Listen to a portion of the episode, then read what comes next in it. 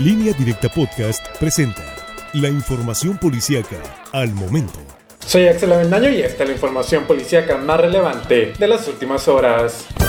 Un exfuncionario de la Comisión Nacional del Agua fue asesinado a balazos la noche de este domingo en la ciudad de Los Mochis, mientras que su esposa resultó lesionada en el ataque. La víctima fue identificada como Gonzalo Rodríguez Gagiola, quien se desempeñara hace algunos años como jefe del distrito de riego 75 de La Conagua. Se informó que la pareja estaba en un jardín frente a su casa, ubicada en el fraccionamiento Bosques del Country, hasta donde llegó un sujeto quien al parecer portaba una capucha y les disparó con un arma de fuego, matando al exfuncionario federal y lesionando su esposa, la cual tuvo que ser llevada a un hospital.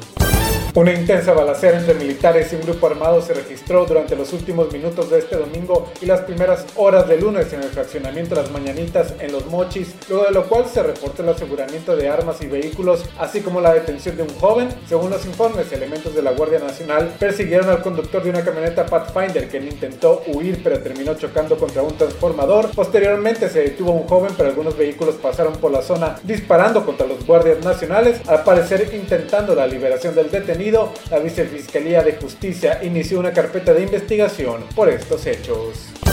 Dos hombres jóvenes fueron asesinados a balazos este domingo y abandonados cerca de la plazuela principal de la comunidad serrana de Surutato, municipio de Badiraguato. Posteriormente se confirmó que las víctimas tenían entre 34 y 32 años, eran originarias del poblado Los Sitios, ubicado a 20 minutos de la cabecera municipal y al parecer se encontraban de paseo en Surutato. Los cadáveres de los jóvenes estaban a un costado de una camioneta Toyota Tacoma que al parecer era propiedad de uno de los fallecidos. Extraoficialmente se informó que en el lugar del hallazgo se localizó un arma corta que fue asegurada por elementos del ejército.